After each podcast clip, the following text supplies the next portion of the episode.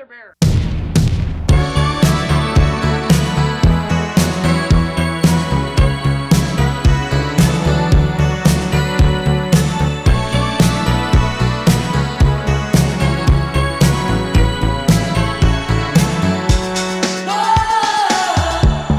大家好，这里是啤酒事务局，我是天。我是齐，我们之前已经走过了很多中国的城市，今天来到了天津。我们今天还是在上海了，是有一位天津的嘉宾来了，我们请到了精酿界最会说相声的嘉宾。我们今天非常荣幸的请到了天津楚门精酿的老板邢磊。啤酒事务局的听众朋友们，大家好，我是楚门精酿的邢磊。对我自己之前在酒吧里面喝过那个无缝链接，我嗯觉得还挺有意思的。但是最让我印象深刻的，就是咱们今年在八乘八现场打快板的是你们吗？啊，是的，是的，对对对，啊我们群里就有人说，哎呀，现在卖啤酒都要开始打快板了，打快板已经是楚门的保留节目了吗。大家更喜闻乐见一点，嗯，嗯，开心吧？楚门今天是酒厂还是酒吧有酒厂也有酒吧，？OK，呃，然后在天津那边的存在，大家的更多的意识应该是酒吧，因为在天津现在有四家店，啊，不算工厂店的话，OK，在北京有一家店，然后在外地，因为我们本身的产品输出也会有，所以大家可能认为它是一个酒厂。对。然后今年感觉楚门还是挺厉害的，就是参加国际上的一些啤酒大赛，然后得了很多奖。今年是我们第一次走出中国国门嘛，去参加含金量比较高的国际比赛，这是欧洲之星嘛。我们报了两个金奖，一个铜奖回来。今年年初的时候，实际上我们有投那个啤酒世界杯嘛，正好在疫情的时候，我们店铺的人戴着口罩过去打的包，然后还通过南京的高大师帮我们去中转，然后酒已经发到那儿。后来啤酒世界杯说他因为疫情的原因就取消掉了。所以这次欧洲之星就成了楚门在国际赛场上的首秀。呃，一八年开始，楚门开始参加国内的比赛，在国内比赛霍霍的够呛，就是 这第一届是拿了三个金，后来都是有的时候都是两位数的奖牌往回跑。你说是哪一个比赛？CCBA 和 CBC，一对八年的时候我们第一次参加 CCBA 嘛，就第一次去参赛，然后也没想到，呃，就包了三个金奖回来嘛，嗯然后也是小炸了一下。从二零一九年开始就两个比赛嘛，国内两个比赛，一个 CCBA，一个 CBC 嘛，主要是他们挺便宜也不贵，就然后给我们检验一下，就跟期末考试一样。嗯，啊，大家辛苦了一年，然后把酒寄过去，让 BJCP 裁判帮我们去打磨一下。这几年成果还不错，然后我们准备拿那个奖杯去砌墙。这么牛逼，天津人果然讲话比较实在。得了不少奖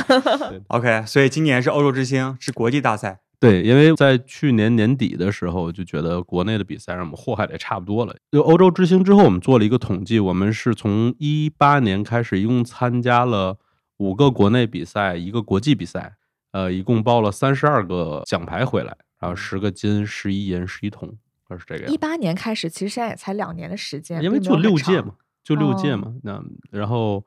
因为国内比赛就这两个比赛嘛，然后国外比赛我们也也不太懂国外这种报名流程，然后这次也是尝试一下，去看看，因为总觉得啊好厉害啊，每次看人拿奖好厉害，我们到底看看到底是个什么情况。继欧洲之星这个比赛，实际上我们从报名费到运费一共花了可能五万左右吧，在里面是一个哇挺贵的一个数字。这么贵，对哦，然后我们寄过去之后，我的合伙人包括酒厂的厂长也说，你这咱这样打包也不专业，基本上会会不会抓虾呀，会打水漂的干活。我是我我就劝他们，我说瘦死的骆驼比马大，实际上是有一些衰减，但是从结果来讲还不错。那我们要不要喝一个，然后来讲一讲获奖的作品？OK，、我们在喝完之前，先给大家介绍一下这是什么酒。哦，这是我们店铺里卖的比较好的，叫小淘气柏林酸小麦。嗯这个酒的由来呢，是之前呃我们在朋友圈经常看一个酒，是一个叫邪恶双子的吧，他做了一个绿色的一个柏林酸小麦，我们就也买过来喝了一下，颜色很讨喜，但是口味我觉得没有到宣传的那种程度。我们团队就碰了一下，我说咱做个好喝的吧，嗯，然后就做了一个水蜜桃增味的柏林酸小麦，嗯，我比较讨喜，嗯。我还是挺喜欢的。嗯，很好喝，就是那嗯种很浓的水蜜桃的香味。啊，刚喝个酸，我们喝一个重的吧。好呀，这是深喉双倍 IPA，是一个 Double IPA，这是欧洲之星的一个帝国 IPA 组的金奖。哦，你们是真喝呀，是吧？我们从来从来不做假好吗？因为一开始我听到嗯你们节目里那咚咚的声音，我一直以为是后期效好好好果。，OK OK。我们都是用生命在好了好了，给大家做一些真实的体验。嗯，对，就自从我开始录这个节目以后，酒量飙升。这我我存一点儿，这我喝完之后一会儿光剩胡说八道了。行，我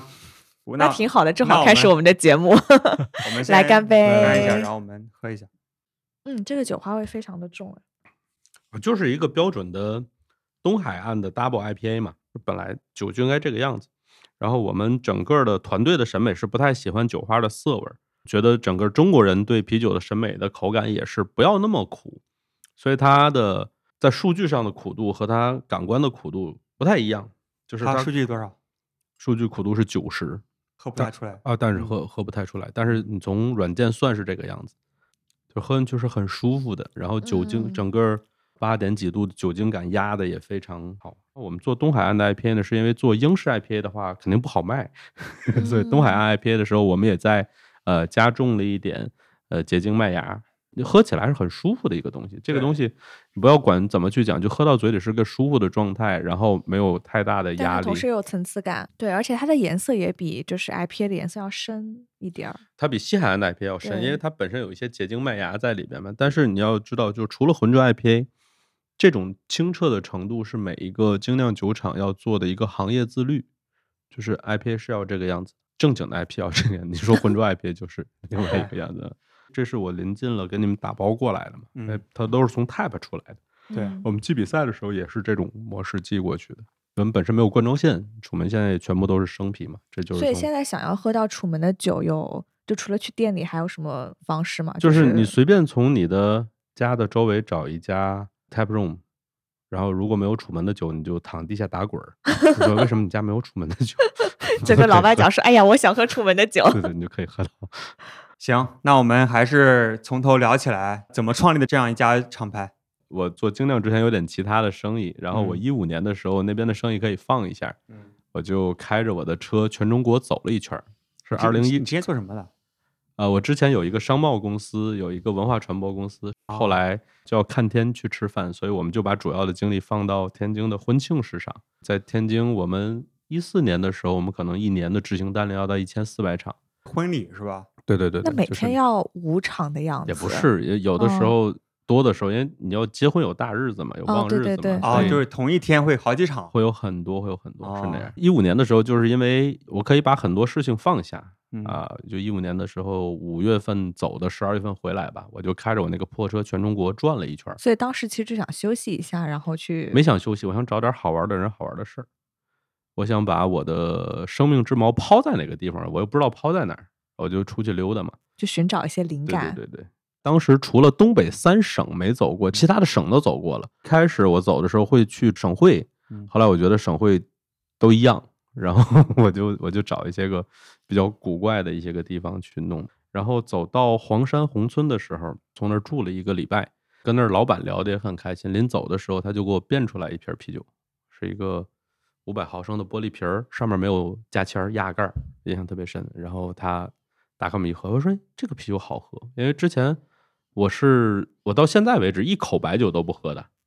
嗯，然后啤之前喝在接触精酿之前喝啤酒基本上也是无奈之举，因为你有个聚会有个应酬啥的，别人从那儿推杯换盏，你从那儿喝可乐也不合适。但是我也一直不觉得那个是个好喝的东西，但是那那瓶啤酒会打破了我一个这个认知。所以你之前其实不喝啤酒，啤酒喝，但是是无奈之举。就是大哦就不喜欢喝啤酒。其实对对对对对，就跟就咱俩在这儿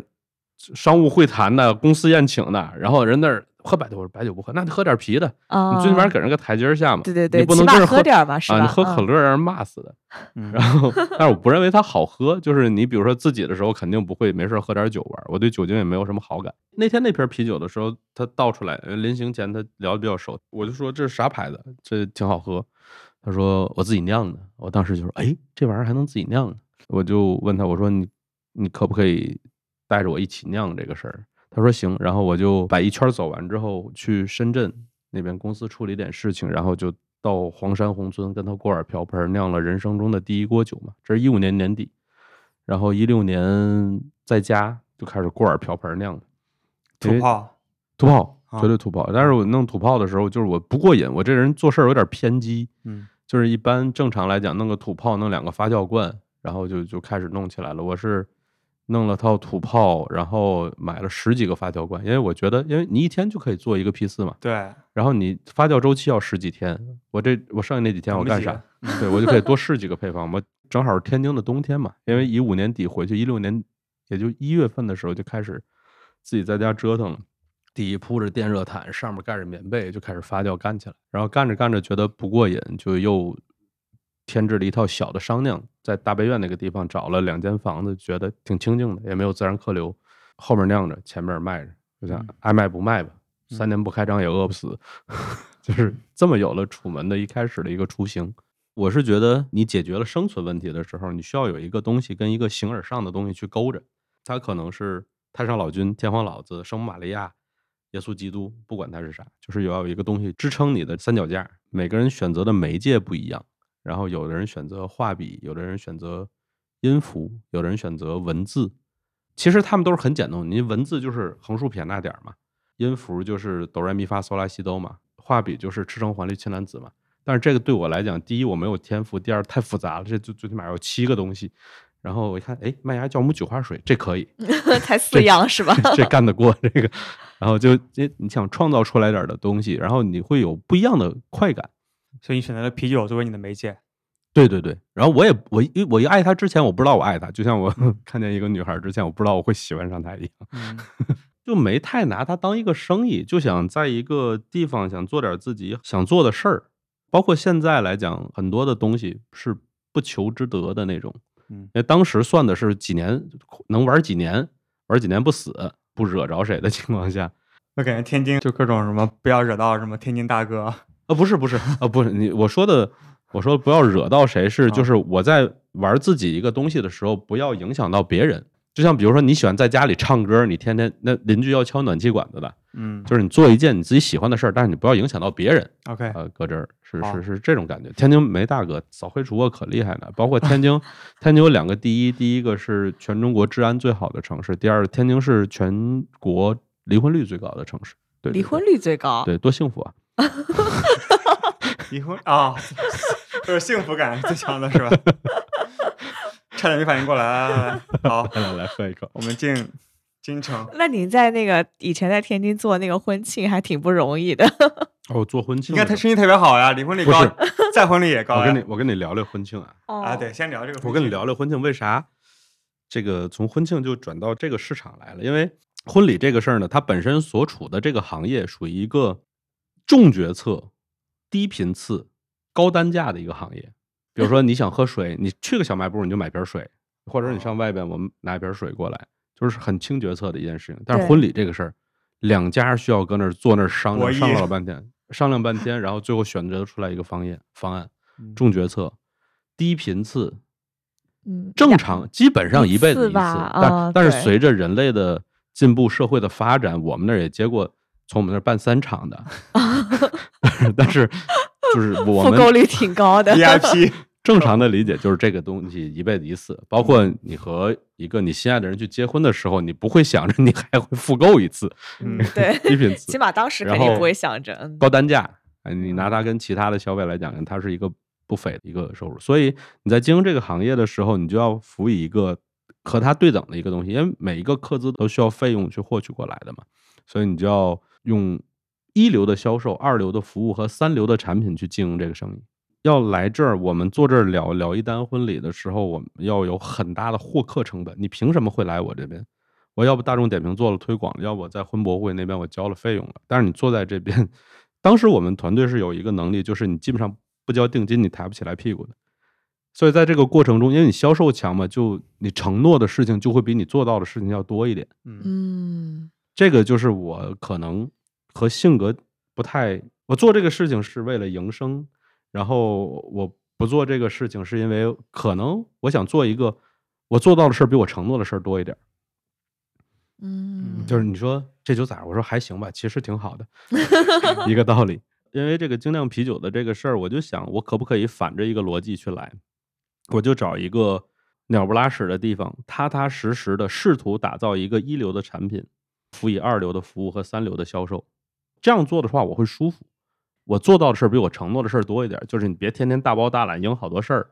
这样我会舒服。当时机缘巧合选择了啤酒这样的一个行业。呃，对，因为我我是在走之前我就没想过我能和这个酒有点什么关系，包括未来的生意，因为本身当时没有喜欢的酒，对吧？对酒精比较反感的一个人，就是这么一个。然后就恰巧了，包括现在 外面转，我刚才说我酒量很渣，我不是跟你开玩笑。我在做了精酿这圈之后，我去有品鉴会嘛。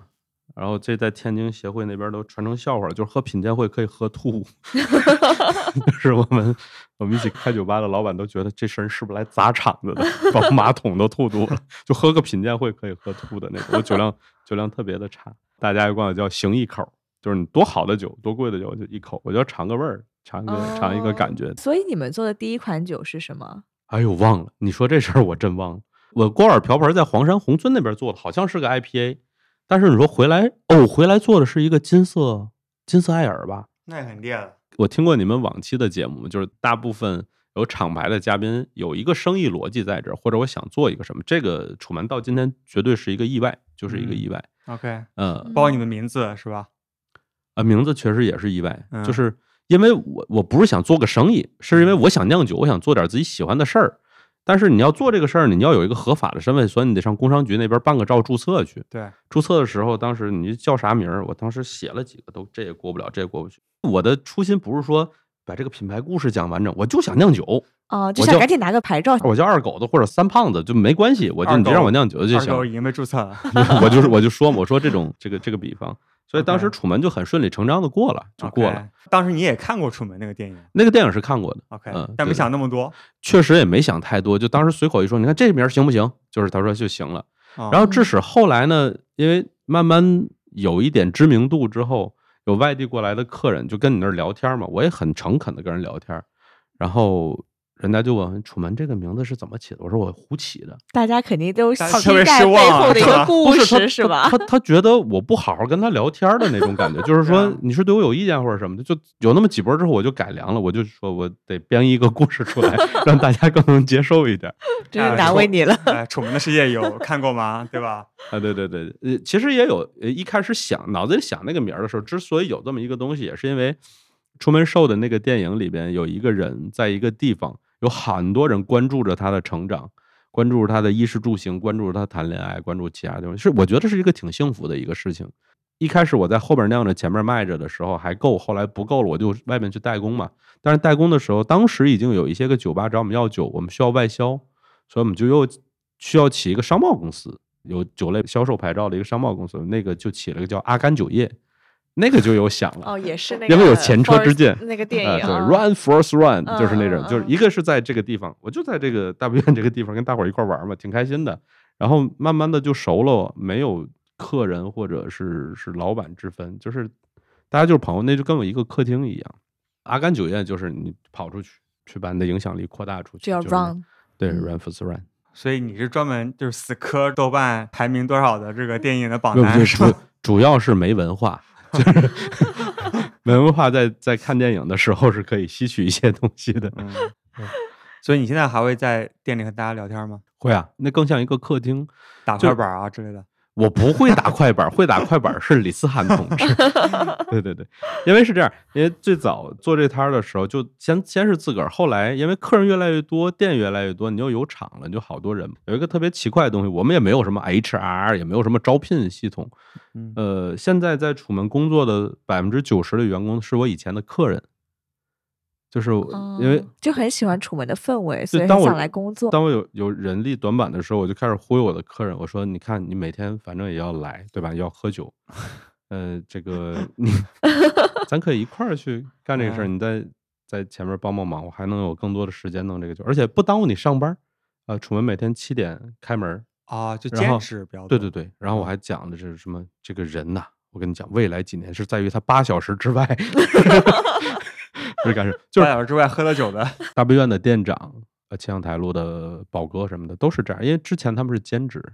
然后他们干了一段兼职之后，就发现公司那边不太满意，就觉得他们这个副业干的占的精力有点多。嗯，然后现在基本上也都在全职在做，以前的都辞掉了。你包括你们一直在讲的那个八乘八的那个快板思汉，他以前真的是相声演员哦，是吗？对啊，我认识他的时候是因为他在园子里边。呃散了场，然后他会过来去喝几杯，然后再去回去。然后后来我去蛊惑他的时候，我就 我就说，你看，嗯，你走曲艺这条线路，我觉得这辈子你够呛能干得过郭德纲，但是咱一块玩精酿，可能你还有希望。就可能能成为精酿界最会讲快板儿的，是吧？对，我觉得这个东西不能不能照着那个方向去走。嗯然后包括他过来的时候也是非常辛苦，包括他也去呃吧台那边跟客人去沟通，也在酒厂里边帮助酿造，在盯酿造嘛，然后所有的流程也很熟悉，有的时候发货也要牵扯到他那儿。我是觉得，如果楚门过两年没了，或者楚门衰了，一定是我的问题，因为这么多优秀的人在一起，我没有捏合好。然后，如果楚门越做越大，越做越好，越做越被更多人知道，一定是他们的原因。嗯，他们在这边的付出。在酒吧的这个工作，还有在酒厂的这个工作，实际上它更不像一个工作，它像一种生活方式。嗯嗯，对我们经营的也是一种生活方式，就是你看累了一天，我来一个酒吧去喝那么几杯酒，我也不要酗酒嘛，就喝个两三杯，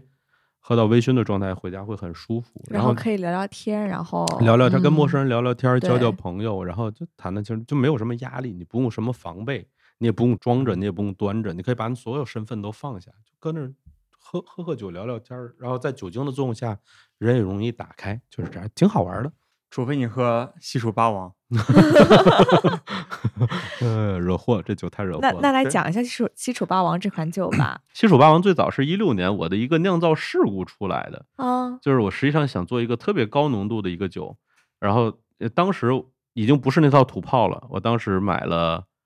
ACE，买了 GF，还买了 BR，就是所有家酿能用到的设备基本上都买着了。然后我拿 BR 做，所以你当时还是在家酿。后边因为后边有条商酿设备，但是商酿设备我就那几个罐，我酿完了我不能闲着，所以我拿家酿我接着酿。哦，就是又商酿又家酿，就是我反正不闲着嘛。因为一六年那阵儿我算了一下，我一年应该是酿了一百五十个批次的酒。你你你你参与过那产量非常高啊！参与过酿造，嗯我再给你看，一会儿给你看看小米手环。我我一六年的平均睡眠每天是四个小时，我靠对，就等那个就各都在酿种升温酒，哦那，因为成一六年的时候，大部分还是自己嘛，在那边你要盯店，要酿酒，包括除糟、磨麦芽，所有这种很繁琐的。然后为什么会隔一天？因为有的时候太累了，就转天洗一天罐，然后再去嗯酿，做做清卫生洗。。我觉得酿酒有三分之一时间在清洗，不只是三分三之一，分之一在消毒，然后三分之一在等这个时间各种升温，对对对对，然后投料的时间忽略不计。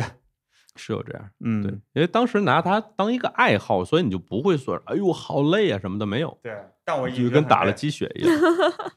对我真的很讨厌，就是这我特别想请一个保洁阿姨来帮我洗东西，然后开始 在这个躺沙发上面去酿酒。嗯对，呃，对，是不一样的乐趣。当时、嗯你现在让我过一遍一六年，我可能撑不过来，因为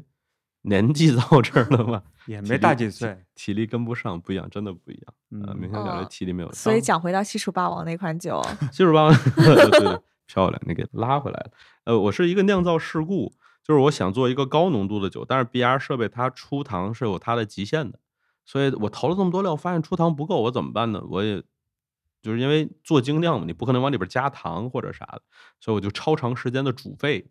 二十多升的酒液给它煮到了十几升，就是这样 double 了一下，可能煮了四五个小时嘛，就有了这这么一款酒。然后它的原麦汁浓度会很高，然后它的酒精度数也相对比较高。但是有多少度啊？一开始出来的那一版可能也就在个十多度，十度多一点儿，就已经当时已经很高了，对，在啤酒里面，它是什么风格的酒？帝国 IPA 嘛。因为后期好多人喝完这个之后，因为它有感觉嘛，嗯然后就在酒客里边就一直在传，嗯呃，一直一六年一直在做，一七年做过一次，然后一八年做，从一八年之后我就没再做，然后是今年才又做。我一八年出完那锅之后，市场反响还是行，但是我觉得那不是它最好的一个状态，我觉得它太甜了，有点酸。因为那阵儿我用了一个酵母叫 HA 十八嘛，就是它是一个我觉得有点比利时风格的那个酵母，它会有点辛辣感，然后酒体偏酸，还会有一些残糖在里边，我觉得平衡的不够好，就没到一个理想的状态。然后这两年不停的就想起来它的时候，就会实验一批，不理想就倒掉或者怎么样。然后直到哎前一段时间我们试出来一个比较不错的一个方案，然后就嗯做了一个十四点二度的西楚霸王。周六还是周日，我记不太清了。呃，五家店铺同时上架，然后周四的时候就已经卖没了。昨天嘛，然后今天就看到你朋友圈里面各种什么，各种人在酒吧里面，对，所以现在 现在我们我们团队也在考虑这个事儿，就是是不是以后再出这个酒，这个酒再再回来的时候，要不要限一下，就是一顿限一杯或者两杯。啊对你这样你就不你或者是那个量，你像米开朗，他有些酒他不能喝五百毫升，他只能喝三百三，就是因为他 太烈了，就是对，因控为制一下。对对对，是这样，因为这个店长压力比较大，就是他到后期已经发展到一个什么程度了。第二天的时候，我们民园店的店里边在喷射，然后店外也在喷 射，这个，然后就没办法，因为因为因为因为要考虑到不是没有考虑到客没有客人的这种区分，就好多时候都很熟，都是朋友在那边，嗯你要他自己走，你肯定不放心，他他就挨着开车去送，或者考虑到保洁阿姨的工作量，对对对，然后然后送的时候就是开一千米就停一下，然后三扇门开一下吐一下，吐一下，然后关上门 再走一路 就是这样一路挨个送回了家嘛。就是觉得这 样团队压力也大，然后我们也不放心，怕出事儿，主主要怕出事儿。你看，关键是卖的酒也卖的少，你看很快喝醉了。你看的那个照片儿也是在趴在地下或者什么的啊，对，也也是怕出危险。啊，算了，所以想想嗯控制一下嗯这个事儿，因为我们一直在追求着一个极限，就是我酵母发酵的极限在哪里，我酒花添加量的极限在哪里，我麦芽出糖的极限在哪里，你又有没有办法把这三种极限做到一种平衡？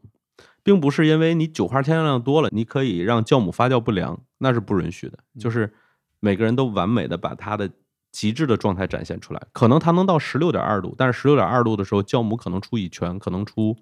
呃双乙酰，可能就不是一个平衡的味道了，是吧？让它在干净的同时，在平衡的同时，能把所有人的极限释放出来。就是它做一个木桶，然后每块木板都很长，嗯，这是这是一件好玩的事儿，是一个好玩的酒。我想问一个猎奇项的问题，就是如果你真的想要追求啤酒的酒精度的极致，那它能酿到多少度呢？嗯，你说单纯的酿造的话，就是猎奇的极致，猎奇的极致。现在忽以我略平衡以我的理解，现在有一个酵母就是可以发到十八度嘛。十八度。对哦，这发酵你别冰溜的，你也别蒸，蒸馏就叫威士忌了嘛。然后你像有个蛇毒那样酒也能有六十多度，但是它是有冰溜的，就不是嗯正常的发酵的工艺。这是我理解的极限。然后你统陈一下，比如说你十八点多度的酒，你再统陈一下，可能酒精度还再会上一点，就是这样。嗯因为我们节目很多普通人的听众嘛，我们给大家一个装逼的资本。是这样，什么叫我们冰溜打比方，我们拿啤酒嗯，做一个啤酒出来，然后把啤酒蒸馏，蒸馏出来，我们再放到木桶里边儿，这就是威士忌，这就是威士忌的制作工艺。对对。然。后但是你做啤酒的话，它法律上就不允许你去做蒸馏，嗯，然后就会有一个冰流的，这个冰流的工艺可能也是偶然的一个时间发现的，就是我可能要运输一个啤酒，但是它室外的温度特别低，因为水和酒精的结晶点是不一样的，所以先冻上的是水，对所以你的酒精浓度就大了，就不停的做几遍，就相当于一个冰溜的过程，其实就是通过降温的时候把水给冻上先排出去的。冻上排出去，剩下的那个浓度会越来越高。对，嗯所以其实相当于是作弊吧，就不管是冰溜还是蒸馏，对吧？？对，一个升温，一个降温吧。嗯，一个是把乙醇蒸出来，一个是把水冻出去，都是一样的，提高酒精度数嘛。嗯，行，刚才咱们聊了这么多高度数的啤酒，我们可以先缓一缓，接下来喝什么？哦，你缓一缓是喝酒啊？哎，喝酒，喝酒。刚才聊了很多很烈的酒，嗯，那咱们接下来喝什么？喝一个很轻的酒吧。好，海河古斯。哎，对我今我今天也是第一次，就是喝这种，因为一般是从轻到重嘛。嗯，今天感觉好像是个波浪形的，对对对，从从那个，从那个桃子，然后到 Double IPA，然后再往下，比如说那种品酒会或者啥的，我是喜欢这种波浪式这种迭代，就是你一直在输出，你要是一直输出，你就得从低往上一直喝，那样我觉得对很多酒是不公平的。比如说你去喝一个十度的一个酒，然后你是从七度、八度、九度这样喝上去的时候，你感觉不到十度的那个压力。嗯，但是你如果喝到一个四度，你再去喝十度的话，你可以把之前喝到那个九度，把它的那种感觉拉下来，然后重新的去调整你整个的这个阈值，然后再去感受它。所以其实没有绝对正确的一个喝酒顺序。没有，包括餐配酒，我都是觉得 喝喝，开心就好，开心就喝酒这事儿好开心就好。对每人一个习惯怎么都对。行而，且我也看你当下你想要一个怎样的喝酒的状态吧。对比如说嗯你要跑个马拉松似的，要喝一整晚上，那你可能就慢慢来嘛，对吧？嗯但是如果你想要效率的，就是哎，我想要快速上头，就是喝一杯缓解一下今天的压力，那你就可以喝一个就是度数高点儿的。这款叫什么？海河古斯，而且它也是个金奖，他也是欧洲之星，他们哦，他们两个就两个金奖，对对对，第二个而且而且这个我们拿完奖之后，整个团队也特别开心，因为整个的欧洲之星的比赛在德国嘛，因为疫情的关系，大部分的裁判也都是德国人。古斯古被他斯就是一个德国的对古斯发源莱比锡那边，然后他们好多德国人把古斯这个风格封为啤酒之王。对，所以我们如果在这个风格，在德国人的审美下拿了一个金奖回来，我们的感觉就好像一个德国人，然后去天津参加煎饼果子大赛，然后拿了个冠军 挺好玩。天津人会不会表示不服？挺好玩，挺好玩。来来，我觉得这款酒就是特别的纯粹的古斯，对，没没做任何增味。因为国内现在就比较流行在古斯的基础上面去增各种水果啊、柠檬啊，其实就挺容易增的，也很协调。但你这个是非常纯粹的一个酒对款，很 old school。对，嗯，哎，我发现你们做酒其实都做一些非常 old school，就是标准的，就不会做一些什么很花俏的东西。我们产品线太长了，现在厂里所有做的酒都给你打过来，应该有那么二十多个品种。就同时在做的。对对对，嗯二十多个品种在做，包括后期的一会儿你打的那个子曰，应该你的认知就不太一样，就是有的是增味在里边。但是我们一直觉得，如果是你去做一个增味的啤酒，你要有一个先决的条件，就是你先把基酒酿好。你的增味目的是让它在这个好的基酒之上，把另外一个东西融合进来，而不是说你拿一个很重的增味把你发酵不良的东西给它盖住，嗯这是俩概念。嗯，我觉得这也是贯彻到你你刚刚提到的，就是想要做一个好的产品。对啊，其实好的产品就先得把基本功打扎实了，对，然后再在这个基础上面玩一些就是新的花样啊，嗯天，最早你做佳酿的时候，你在酿什么酒？IPA，这还好，因为现在很多爱好者进来的之后，就是一上来就要做增味。其实我不是，我是不太赞同这样。那个，嗯，呃，就是你有很多的想法没问题，但是要有一个基础，对，基础在那儿。当然你在家酿着玩儿，你喜欢咋酿就咋酿嘛。但是嗯你要有一点追求的时候，你要先打一个地基，然后再去弄它。对，就包括现在国内很多这种，因为今年就咱们俩感受到的，就是各种增味的水果，对的以及酸皮特别多。就很多时候，其实水果的味道已经掩盖到了这个啤酒本身的麦芽啊，或者是酵母啊这种味道，本末倒嗯置。包包括我们聊的有一些嘉宾，就是说，其实精酿酒吧的老板到最后其实就是喝一些大绿棒子、拉格，就嗯是回归本质那种感觉。可能是转一圈吧，因为呃，精酿啤酒这个东西，我觉得是喝的舒服的状态是最好的。嗯你看，呃，我特别佩服一类人，就是他喝过很多的精酿的风格，然后他说我就喜欢青岛，我就喜欢雪花，嗯，没有问题，独立审美不如人云亦云，挺好的。对，最怕就是本身也喝不明白，就习惯不了 IPA 那个苦，别人都但是觉得 IPA 装逼，对对对对对对对，呃，这个酸啤刚出来的时候，我们有一个客人，他到那儿只喝重口味的石涛，他觉得哎呦够烈够纯。我刚把这个酒给他的时候，他说：“这尼玛是嘛呀？这花钱喝这酒呢？”大天津话嘛。然后，但是后来就是随着他审美的整个的提升，他会觉得哎这个酒好，就所以他到店里第一杯一般是这个酒，而且尤其嗯是在夏天的时候很热，第一杯酒特别适合哦，特别适合。有的时候他会喝一晚上这个酒。嗯，对的，嗯，我觉得特别就是古斯就是那种夏天那种海风感觉的嗯。一款酒。一边聊着天，然后一边儿去喝着啤酒，也没有什么压力。天然去雕饰，出水见芙蓉。嗯，对，所以楚门做酒是什么样一个思路啊？就是您刚刚提到，就是说，哎，想要把这些标准款给做好嘛，对吧？做到一个极致。如果我们嗯想做一个，比如说市面上能见到增味好的酒，我们第一件事情肯定是先做基酒。这个基酒是可以在这个风格里边做到相对出色，八九十分的时候，我们才去考虑它的增味，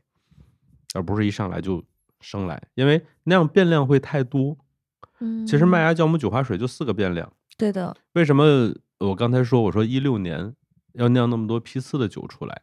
就是因为比如说我们有问题，遇到一个这个酒出来和你理想的状态不一样，但是它酒里边有四个变量，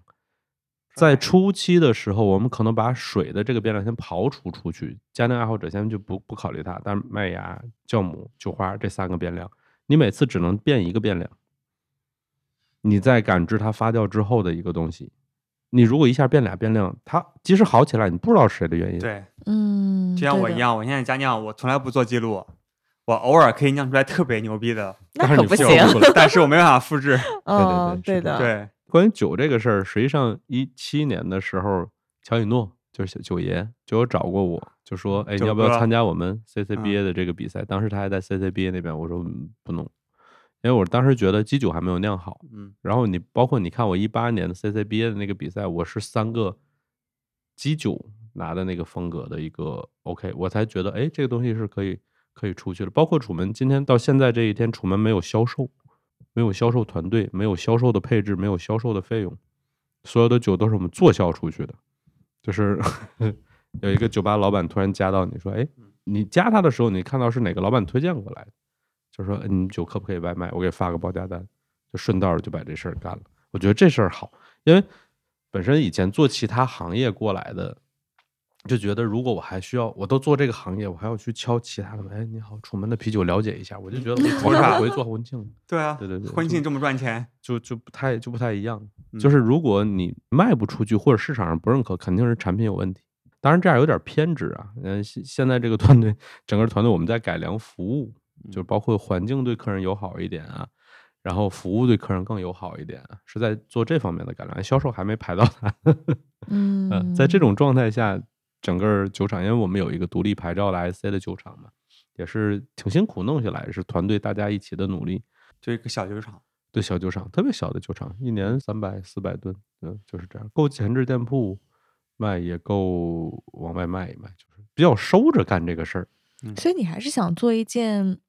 小而美的事情吗？我哎，现在实际上跟一开始那种想法已经不太一样，因为现在肩膀上沉，你有一票兄弟跟着你吃饭呢。对，你之前比如说自个儿的时候是属于，哎就我想做啥就做啥嘛，我大不了，嗯我大我大不了，我我我我死去行吧？因为这个事儿，我我负到终极责任，我就去死嘛。但是现在不一样，现在你如果一个决策性的错误，或者是你有什么风吹草动的话，要大家一块儿去担这个风险，所以就特别收着嗯啊，就弄这事儿。但是大的方向没有，因为所有这些人聚在一起的时候，是想我们去做一个好玩的事儿，把这件事情做到极致。呃，大家每个人初心都不是那种急功近利的去市场上赚点钱，就是想把这个事儿能传承下去。因为有的岁数差不多，孩子五六岁嘛，啊爸爸教你酿酒要不要？都是那种，呃，都是这种感觉，挺好玩儿。对的，对我们听众群里面也有父亲说他九岁的女儿想跟我们做实习生，断然拒绝，嗯十年之后再说。嗯，因为一开始的时候，在接触这一行的时候，为啥我说要出去走一圈儿？一个是心里不太舒服，就是本身你每天要面临的那个工作和你想的事情不太一致，你心里永远是个拧巴儿的，他只是能帮你赚点钱而已。然后还有一个是因为我突然间要当爸爸了，呃，就觉得如果有一天你自己家的孩子在幼儿园或者在学校被人问你爸是干啥的，我会感觉哎，你爸是个二道贩子，因为正常的生意逻辑就是低买高卖嘛，所有也是这样，做婚庆也是这样，我们主持人跟妆、摄影、摄像往外一包，然后是非常标准流程化的东西，标准流程化的东西，包括跟台湾人做的那个小三通的，都是低买高卖，这是正常的生意逻辑。你没有创造出来任何价值在这个东西。如果我的孩子有同学问他你爸是干啥的，他说哎，我爸是酿酒师，我觉得这个事儿屌，对啊，这事儿干得过。小孩子都知道这个事情很酷。对，就当时反正我的认知是这个样，所以我就觉得挺好玩儿，挺好玩儿。哎，对，把这个生命之矛就抛在这里边了。嗯嗯，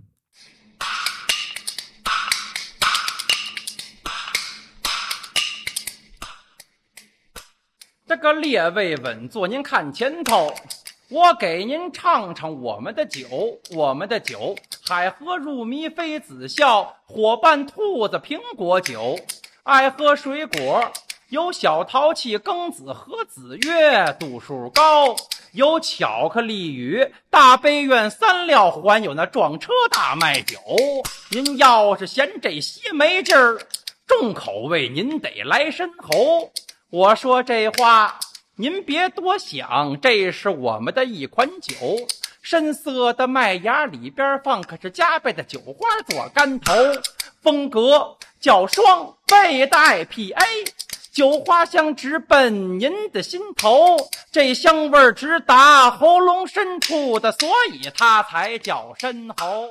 郭德纲那边一直讲，就是好多什么专业演员，从小一直念八扇皮儿、地理图，背这些段子，练基本功的，和半路出家的不一样。相声不简单，其实做精酿这个行业也是一样，嗯我们是半路出家，但是我们比较谦卑和虔诚。我们知道一开始一定要先练一些贯口，然后把所有的基础打好了，你再去上舞台，再去表演。其实跟曲艺圈儿挺通的，好多对事儿很通的。我觉得我们节目录到下半期，已经喝到下半期，你可以表露出一些天津人的一些天赋，啊，你要说天津话吗，说天津话有单价说钱啊。可以 单价钱，什么意思？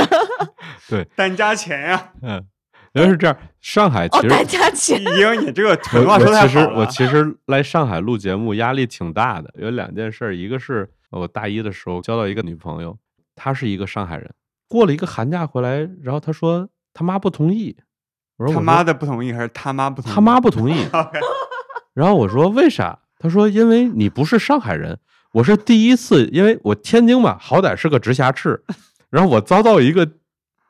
中国大陆地区的城市的一个鄙视，当时对我的价值观、这个人生观是有一些颠覆。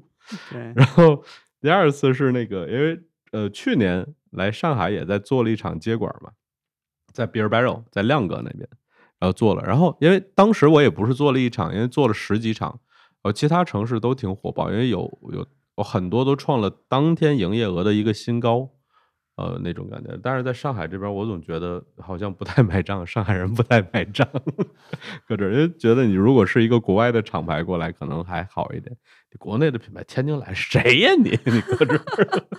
对对，嗯是一个比较伤心的地方，所以有点压力我。小九其实说的很多话是特别好玩的，就是九爷、九爷在说的话。你看拳击猫的酒单没有中文的，啊，上海很多店都这样子对啊，但是你看，就是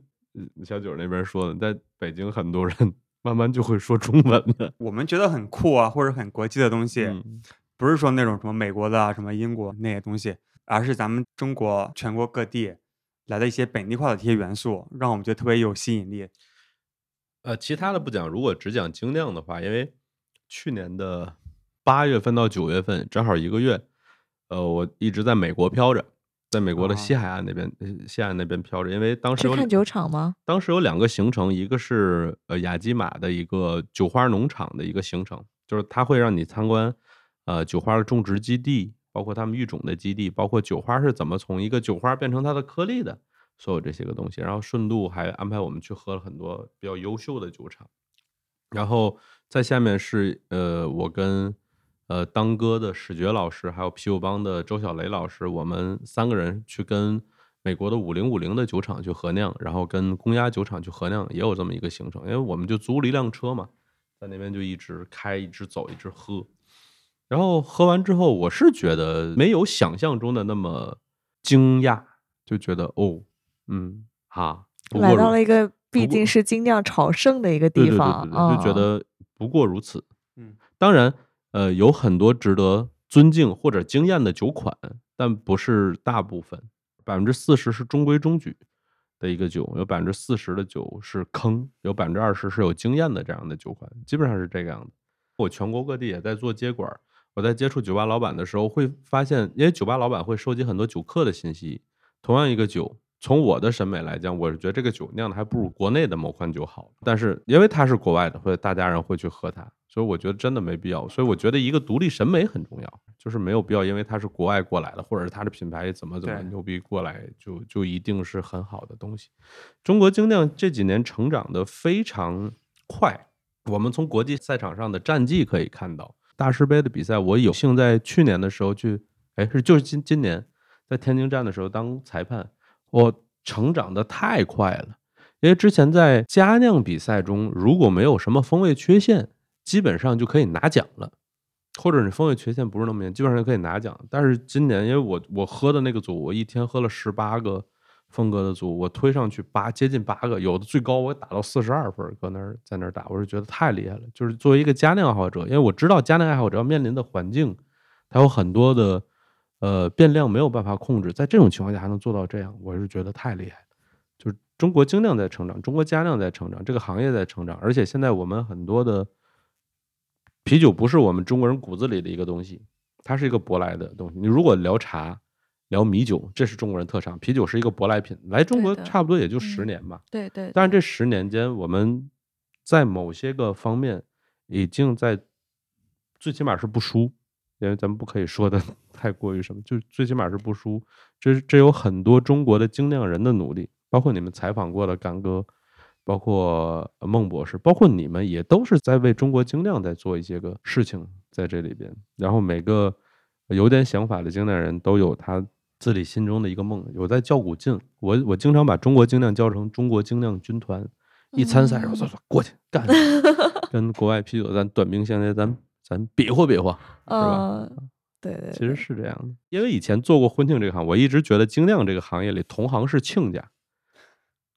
对你，你做其嗯他行业不是的，同行还是对的，就很多那种什么友商啊、竞队啊什么对对但是在口精酿这个行，业嗯你你会看，你包括我们刚才在全金猫做的那个活动，就大家真的不是装的，搁那儿，我就觉得没有什么，咱一块儿合酿个东西啊，或者弄什么哎，东西。对，就是一块儿把这个东西弄好玩儿，就同行是亲家的那种感觉，特别舒服。我这儿有的东西，我跟你交流一下，你也会了；你有的东西，你跟我交流一下，告诉你又用到什么好的东西，都是在这种环境下再去嗯弄，在这种氛围下，中国精酿成长的很快，而且在现在玩这一票事儿的人，就是能在一个圈子里玩这一票人的人性都不差，然后大家都是以前做其他行业都非常出色的人才，再去做这个事儿。我觉得这点嗯特别好，因为我觉得精酿其实相对而言还是一个比较小众的一个领域嘛，嗯嗯所以我觉得大家就是想要抱团在一起，想要把这个饼做得更大，对吧？就大家就是还是一个非常我们我们嗯抱团儿还不是为了抱团儿而抱团儿，是因为大嗯家在一块儿真的玩的很开心，开心嗯喝的很开很开心，也是就是有不带对路的人，可能在圈儿里也待不住嘛，本身就是这么一个环境在里边对的，我觉得我就是，其实我们节目也聊过很多嘉宾嘛。其实我最大的感受就是，觉得真的热爱啤酒、热爱精酿这行的人，真的就特别的真诚，大家就是很很无私的，对对，想要奉，就是把自己想要的东西，就喜嗯欢的东西都分享给大家那种嗯感觉，嗯，对我觉得特别好。喜欢精酿的人，大家都会喜欢啤酒，但是同时，大家的价值观惊人的类似，对有喜欢的，很独立，就很创新，很反抗，然后又 不装逼不装逼。对的，对，嗯来进中国精酿，哎呀，我们都喝完了，哎，谢谢。来来来下一个，今天我们有足够的酒我，们今天带了不少，入迷巧克力牛奶世涛，这是最早做的一个世涛，我们自己还比较满意，因为最早出征就是他。你比如说一八年的时候，我们三个金奖有两个是他拿回来的，一个是他的基酒，一个是他的增味。喝起来没有那种世涛那种厚重的感觉。对，嗯，你理解的世涛是那种帝国世涛的那种东西，嗯那个压力好大了。我们有一款酒叫巧克力雨，对，这个还挺甜的。我觉得这期你后期的工作好多呀。我每期都很多，这期 OK 了，呃，像杆儿哥那边是啥时候录的？两三个礼拜之前，两三个，对对对。啊他那个我们录完之后，我们都不敢听，至少我不敢听，我其实录完我都不记得我不记得对，主要是不记得聊了什么。嗯你刚开始还讲了挺多的，后来就没不对，讲后来我就睡着了，我真的是啊，太困了，两点多了。他真的是很热情。然后我做完之后，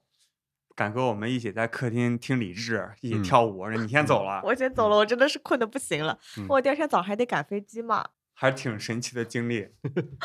挺好的。因为我们是从前一天中午十二点开始喝到第二天凌晨四点。我我是觉得很多的人生经历是那种不求之得，求之不得。嗯，就包括你们在做这个节目的时候，可能一开始因为我喜欢喝精酿，然后因为又是同事关系，我又会有博客的这个东西，我就先做这么一个事情。我、嗯因为我都不考虑它怎么去变现或者对我们刚开始做的时候，其实一点期待都没有，就觉得挺好玩的但是这个事儿。你有一天你嗯会发现，你在采访的这些嘉宾，我跑外，因为我比较粗俗。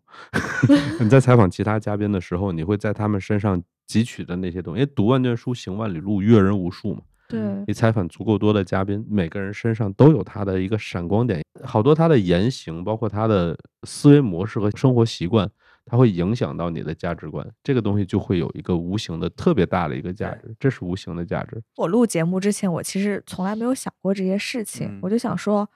啊，我挺喜欢喝酒的，然后聊聊啤酒嘛，我可以对啤酒了解更多，对嗯学点干货这种感觉。嗯但是我觉得跟嘉宾聊下来，我就觉得真的每个人身上有很大的闪光点，嗯就每个人其实喜欢的东西或者做啤酒之前经历的背景，其实都是各种各样的，都对对对不一样。对，但是每个人其实都最后对这件事情变得非常的执着，然你慢慢会后充满热爱。你慢慢嗯会发现一个事情，就是在精酿做的不差的人，他在以前他的那个行业做的也都不差。对，我自己一个额外的收获就是结识了很多，比如像你啊，像敢哥一样这种很有意思的人，嗯，就是咱们可以在就是对那种细节，然后对品质的这种执念。一个是产品吧，嗯第二就是一些世界观。至少我们聊了很，就所有人吧，就我没有一遇到一个就是聊不过来，喜欢也很 low 啊，或者是那些就很傻人很。丧啊，对，没有那种我完全没有，全部都是那种很摇滚、嗯，很独立、很创新。阳光、很积极的那种。也可以不阳光吧，但是往期录的嘉宾谁不阳光？你跟我说一下没。有，比如说，我觉得敢哥就是，我觉得他是后摇，嗯，他你见到他，他不是那种一见面就跟你摇滚的人，但是他会慢慢的给你很多独立的思考。对包括我很喜欢，就是二狗那期他聊到就是 bar 跟 pub 的这个区别对嘛。pub 其实就想创造一种就是社区，然后大家就是生活都这么累了，然后可以来喝一杯，然后跟老板或者跟店里面的这种熟客大家聊聊天。我觉得就是一个让人很舒服、很放松的一个氛围，我就觉得特别好。对，所以其实他们价值观，我觉得都是咱们喜欢的，只是他们表现形式不太一样。有一种是在很积极的、阳光的这种，另一方面就是在深层次上面有一些这种自己的一些思考，比较后摇，就是在激烈的欢乐之后，给一些独立思考啊、一些沉思的一些人，都让我很喜欢。嗯哼，所以我觉得至少录这个节目，先不管赚不赚钱，就认识这些人，我觉得很 好。挺好。就起码还有这么多好的酒可以喝。对啊，来，这个就是不求之得嘛。对对来的喝一个，哎，介绍一下呗，这是什么酒？呃，这是巧克力牛奶石涛，它是一款甜石涛。我们做了巧克力的增味，它里边添加了大量的乳糖，口感会比较顺滑，然后它也没有那么苦，然后很多店里边女客人会喜欢它，喝着会比较舒服。其实我之前和琪我们一起聊过，就是我们接下来有一个啤酒旅行社的一个节目，对，就是其实想通过精酿吧，然后让大家去中国各个地方玩一玩，然后感受一下当地的一些比较有风土特色的东西。嗯，对，比如说当地的啤酒，所以我们会策划一个啤酒旅行社的一个系列的节目。那除了酒之外，可能大家还会非常感兴趣，就是当地的一些吃的，然后对，比如像我就没有去过天津嘛，那如果我去天津的话，有什么好吃好玩的推荐吗？呃，实际上楚门在天津这几家店铺呢，每个店铺的店长都是肩负着一个兼职导游的问题。然后，比如说你去我们的名园店的时候，老七就会跟你讲哦，在民园这块怎么怎么去玩，因为本身民园位处天津的五大道的一个风景区，是本身是一个旅游风景区。我因为我之前在五大道那边上过一阵班儿，零八年的时候，我当时也理解不了，我说天天上班的地方。一帮外地游客上这儿坐着大马车，还有个导游在这介绍介绍个屁，这不就是个 上班的地方吗？就好像之前我听那个东吴相对论的时候，呃梁冬他的孩子就理解不了，为什么人们要来北京去旅游？旅游不应该去外地吗？就是就是这种感觉 在里边，嗯就是呃，你在你比如说你去大悲院那边呢，然后我们的店长郝阳会帮你介绍河北去这边周边的一些个好玩的好吃的地方，会有这些个东西。其实任何一个城市的精酿酒吧已经成为了好多精酿爱好者到一个城市的一扇窗。就到那之后，我先找个精酿酒吧，我跟八元跟老板去聊聊，我对，大因为感觉概城市有精酿酒吧的老板啊或者店员其实特别懂，就是当地生活的那群人。对对对，嗯他们一般是热爱生活、懂生活。天津有有几大特色，有四大特色嘛，就啊是耳朵眼炸糕，什么耳朵耳朵眼炸糕，耳朵眼儿，耳朵眼哦儿，耳朵眼儿哦炸糕，那是啥？是一个炸糕，因为它那个炸糕上面会有一个眼儿，二点儿炸糕，嗯，十八街麻花，狗不理包子，还有楚门的啤酒，哦，好的，这是后边是我加进去的。然后那个 OK，我估计说时间长也有人信，对，这个是就前三天津当地前特色啊。前三个是真的，但是呃，到那边我不会跟你呃，比如说你要说在天津去干什么去吃什么，我不太会推荐你做这些东西。其实是就是特别接地气儿的一个东西。可能我带你去吃一个路边摊，但是这个路边摊特别好吃。一旦有时间或者晚上的时候，我会去吃离我们店铺不远的一个地方，有外地过来的朋友带会会带着去，特别破，一个居民楼里边的一个一楼在那边，两个老阿姨，他们每天晚上七点开门，干到明天早转天早晨的七点，他里面做什么？做煎饼果子，做锅面汤，做大油饼，然后做馄饨，做这些东西，就是喜闻乐见的这些东西。但是这个店干了十七年了。我如果把做店作为一个事情的话，我觉得他们就是我的偶像。他们特别笃定的一种生活在做那么一个种，就是他的天花板你很容易猫着的。他他做这个生意不可能大富大贵的，但是他就安安静静的在做一个东西，在服务一票人群，然后大家都很熟络，我就特别喜欢那种感觉啊。然后其实上楚门的每家店也都是这么一个角色，他会告诉你哪吃。比如说你要说吃，我喜欢的是我店铺周围的时候那个小发锅巴菜，中午豆丝牛杂面或者张记包子铺，或者去老码头那边吃一些个老天津弄的东西，包括捏的糖人儿或者啥的也都好。确实我没有谦虚或者没有装，我确实不太懂生活，一般就是我身边接触过的或者是我经常吃的一些东西介绍给大家。但是你比如说你真的到楚门，现在这几个店长都挺会活着的。好多时候他给你支那个店都是犄角旮旯，你知道吧？就是你找不到，你平时正常人都找不到，你大众点评都找不到。可能是中午的一个卖牛肉饭的一个地方，就藏在那里边。嗯天津还允许这样，北京好多时候越来越不允许，因为胡同越来越少嘛，拆的比较厉害。然后我倒是觉得，其实做精酿没有什么高大上的一个东西，就是我给大家酿酒，大家给我饭吃。这种角色就好像一个人特别擅长做烧饼，咱拿他打比方到武大郎吧，比如说 就就是特别喜欢，特别适合做烧饼。他做的烧饼是这条街最好吃的，然后他就做烧饼就好嘛，就是干净量一样，我们是这条街最擅长做啤酒的，然后我给大家酿酒，大家给我饭吃。老李的烧饼比较好吃，我们就去买老李的烧饼嘛。老王的面条比较好吃，张姐的煎饼果子好吃，我们就是这样嘛。但是我们生活离不开这些东西的，它不是什么高大上的东西，它就是一种生活方式。生活的一部分，生活方、一个嗯生活方式。然后你说这个人为了做烧饼做了多大的努力吗？我也不认为，他就擅长做这个事儿，你就让他去做嘛。啊，然后所以好多人那阵儿跟我讲什么邢老师、邢大师，我说别，两把叫邢师傅比较好。这这跟那个马师傅、李师傅、张姐 那就对应上了。嗯，行老 老邢，对对对，嗯做一个东西，做一个活着，做一个特别接地气儿的一个东西。嗯嗯嗯，对，就好像我之前去贵阳的时候吧，我就想问大家，哎，哪边儿的那个羊肉粉好吃？但大家都是说，就是离家门口最近的那家，就是从小到大吃到大的味道，也不必刻意追求，比如说大众点评啊，或者上了什么《舌尖上的中国》啊这种，就是这种网红店。这种味对，但我觉得其实就是那种融入你的生活，之前因为生意一些原因，我我可能一年要去一趟或者两趟的台湾那边，那边人招待我们就说来台湾一定要吃盐酥鸡啦。我说这遍大街都是，不不不，你要吃这一家。我就问他为什么要吃这一家，他说。嗯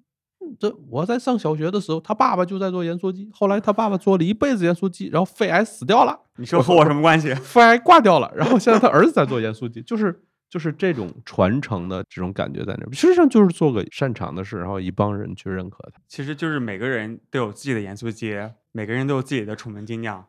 每个人都有自己对对对的啤酒十五局。对对对就找到自己喜欢的、舒服的，然后可以一直喜欢下去的东西，我觉得就是很你即重要的使做一个蛋炒饭，你可以做到非常的极致，极致，嗯，也是很厉害的。很有记忆的。对对，很嗯厉害的。来，我们先把它喝掉。嗯，干杯。干杯。这个没有什么压力，这啥？这个更适合女孩子喝。那给我少少来一点儿。对，就你多喝点儿我。再喝点这个，然后让我可以倒 那个你可以这个。这个没有什么压力。这是我们树莓增味的一个 cider。然后这款酒是怎么过来呢？是因为呃，我们最早的时候，大悲院我们的老店那边是男女比例是失调大。悲院是一个店的名字，大悲院店我们习惯那么叫，因为我们本身那个店铺是在大悲院的后身。大悲院是一个天津特别有名的寺庙。然后我的邻居呢是卖佛教用品的，藏传佛教是起名的，嗯是蓬莱道院，是类似这样的邻居。我我一开始从那儿开店的时候，我的邻居问我：“小伙子，你在这儿要干个嘛？”我就说：“我要在这儿干个酒吧。”他说：“你疯了吧？你知道这是哪儿吗？就是因为本身它是一大个悲院它是一个佛教圣地。啊，你接下来可以用天津话来讲吗哎，我很想听 哎。我想听，就是这个东西普通话太小，这个东西就跟你喝粥的时候就点咸菜那种感觉是一样，但是我一直给你咸菜，你会齁的慌。我我可以很齁，一开始开开到那个那个地方，然后因为又没有什么宣传，最早又是我的一些朋友过来带过来，基本上都是男的，所以一度盛传，呃，老店那边是一个 gay 吧，搁那一帮男人搁那吐嗨，搁那喝着酒，搁那吐嗨，也没有女生嘛。就觉得很那啥，就是圈里边说这是个 gay bar。然后后来我们发现一个问题，就是比如说像呃 IPA，即使你把它的香气做的再突出，你把它平衡做的再好，一个女生过去喝一口，只要喝到了苦，她会觉得你酒不好。所以我们一开始试图解释，后来发现解释不明白，我们就尝试了做了一些这样的酒，它是一个 cider 吗？是一个 cider。嗯这个 cider 是怎么来的？是我们先做了一个，还是回到原做了一个很好的基酒，很好的一个嗯苹果酒。嗯，我觉得这个苹果酒可以更出色一点，它就需要一些莓果的一些增味。增味，嗯，对，因为我们试过很多的增味品种很多，但是真正出味道的桃子、杏子、树莓、百香果，类似于这样的会比较出味道。我们就觉得，哎，树莓跟它会很搭，啊然后我们就有做一个这样的增味。一开始对颜色没有预期，但是一出来，哇，好透亮、好漂亮的紫色，嗯，透明的，觉得很漂亮。那种玫红色对，所以嗯这子曰这个名字怎么来？是 purple，紫色色子，cider，嗯，cider 它的谐音更像 side，purple 嗯啊 cider 就子曰，，sight 就是我们不是说话那个 sight，对嗯，purple side，紫色在说子曰嘛，嗯，啊，然后又跟孔子曰 那个 对的对，特别好，嗯感觉你们起名其实都还挺随性的，就像楚门的那个好，多啊。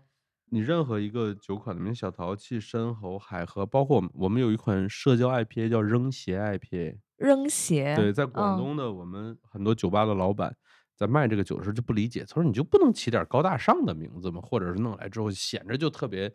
屌的那种名字？我说不是，我每个名字后边都有故事。那比如扔鞋 IPA 是什么？是我们想做一个社交 IPA，当时我们认为社交 IPA 的天花板是在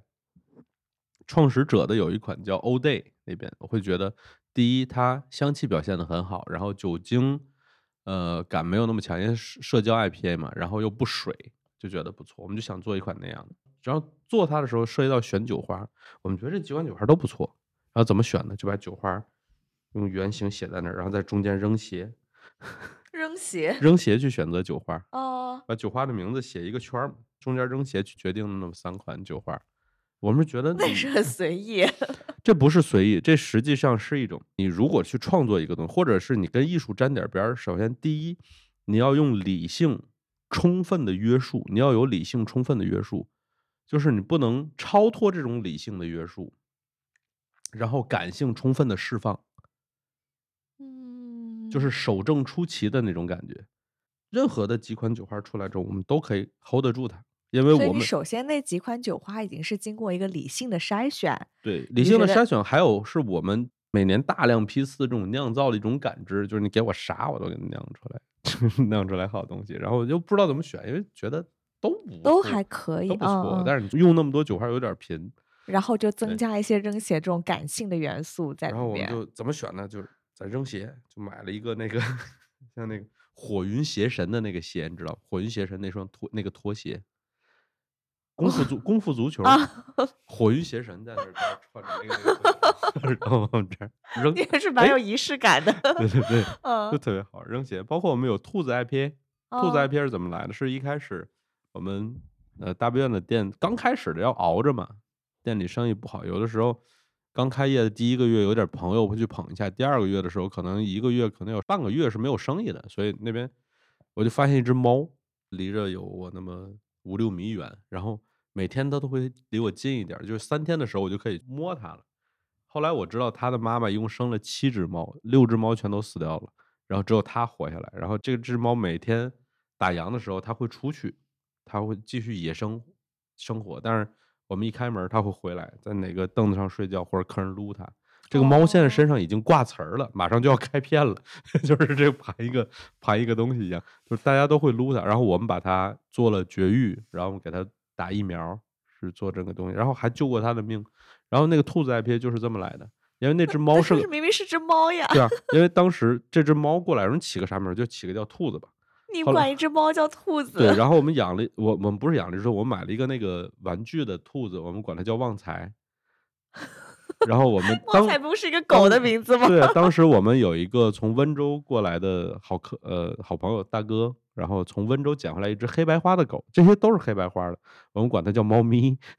你就是们真的所以这三个三个萌宠很随意。对，后来猫咪，也就是那只狗跑丢了，然后就不完整，只剩兔子了。就这只猫叫兔子，一只叫兔子的一只，叫兔子的猫，然后叫猫咪的狗。对，叫猫咪的狗，然后叫旺财的兔子。是你可以来楚门去喝喝我们近期的作品，喝喝以前你熟悉的酒款，然后我们聊聊天儿，扯扯淡，然后一天就过去了。那所以想要喝楚门的酒，就是在天津的朋友就比较有福嘛，就不可以去楚门的店里，嗯。明天晚上就可以喝到楚。然后在外地的朋友就除了九头接管，然后可能现在全中国应该有上百家酒吧有都有楚门的酒。但是不能嗯说是很多全线，有的可能有两三款、一两款的会会有。嗯，啥时候准备搞罐装的生产线？我觉得这个酒的状态最好的时候是它生啤的这种表现形式。罐装是因为它易于运输，它可以到那些个没有扎啤系统的店铺去销售，可以做那样。但是做这么一个动作的时候，就有的时候你会自己去背一个雷，比如说拿到你的易拉罐，即使你的封装系统没有问题的是，它储存环境有问题，或者太阳地儿晒了一段时间，然后出来之后说这个酒不好喝或者是啥的，我就觉得？对，就就是这么一个问题。我因为现在本身产能也不太够，生啤也都不够卖的，也没太想这个事儿，就是能把它一个最好的状态让大家尝到是最好的。包括现在打包来的，实际上它的口感已经在打折了，但是可以接受。有一些这种冷链运输啊，这种包装的方法，其实可以把它的这个口感保存到最高哦，你说易拉罐这个事儿哈，对，哦，这个没有问题。嗯，这个东西是这样，就是你在运输的过程你可以把握，但是你没有把握每一个消费者。比如说你现在要喝楚门酒，你最起码要找一个酒吧，这个酒吧的老板他即使在门外，他知道把生啤里边放在扎啤机里边去打，扎啤机它是个冷的，所以它再差也差不到哪儿去的。就是和我们一开始要给大家表达的东西不会太差。嗯我如果把这东西出到易拉罐儿，我今天寄给你，你知道它是个什么东西，你给它放冰箱里，嗯然后打我来了，你就搁微波炉里 打着，或者你在阳台那儿 阳台那儿晒，它就不是一个味道，就是这样。所以还是想要做到产品第一，因为没嗯有必要，就现在来讲，我是觉得没有必要。我们是集中点优势 兵力打歼灭战，就是它有一种能更好的极致的一个表现的一个方式。为啥要做那么一个东西嗯，因为已经很赚钱了。啊？就再说这个很多事情是钱追着人走，他钱之所以能追上你，是因为你把事情做到了极致。嗯啊包括楚门成长到现在，它不是一个正常的生意逻辑。包括刚才咱俩聊的也是，就是因为自己的一点爱好做到那儿，然后慢慢慢一点点过来。包括现在我们每个月也在拒绝加盟商，每个月也在拒绝投资人，都在做这个。你你比如说你要正常的干一个生意，我要起个名儿、搭个队伍、找融资、找场地，这些东西都没有。你发现整个这种生意逻辑是反着来的，但是不影响它优秀。嗯，我觉得真的只有产品做到足够的优秀，你才可以拒绝那些商业逻辑的事情。现在楚嗯门最大的瓶颈是主理人不着调，是 大家太放飞自我。是是你吗？对对对，主理人主理人不着调，主理人这个经常在全国各地四处巡游。也没有，呃，就是还是还是觉得先把我们能做到的事情先再往极致再推一推，然后嗯就把产品做到每个人极致因为这个点很难把握，一个点是你有没有志向，有没有抱负；一个是不是你好高骛远。所以在楚门一块工作的同事呢，没有一个太大的一个想象力空间。比如说，我明年成为百万富翁，不太可能。包括店铺的营业额，它店铺的大小就意味着天花板就在那边。如果一开始你能介入到这个生意，是证明你，呃，遵循了这个生意的准则，就是我没有天花板，我就是踏踏实实把我每天该做的事情做好，然后我有一个还 OK 的一个回报或者收入或者很舒服的一种状态。如果你是那种特别急功近利或者啥的人，他也进不来。这是一个双向选择的一个东西。那我们今天晚上差不多，好，欢迎大家可以去天津还有北京打卡。嗯哼，然后或者找到你城市里面有卖楚门的酒的那个生啤酒吧，如果没有的话，就躺在地下打滚儿，告诉跟老板板说我们想要我们要出喝楚门的酒啊。啊，可以。那或者是可以先关注一下楚门的微信公众账号，楚门精酿，天津的津，哦，楚楚门精精酿前嗯鼻音啊，楚门精酿。精酿。天津的津。好的行，好，我们先喝，然后明天晚上继续去喝楚门精酿的酒。好好，好谢谢你们谢谢大家拜拜拜拜。啤酒事务局二零二一年盾友卡现在已经上线，这是一个开瓶器，同时也是我们啤酒事务局会员身份的象征。拿着它，可以在全国一百多家优质精酿酒吧享受专属优惠。请关注我们的微信公众账号“啤酒事务局”，获得购买链接和合作酒吧信息。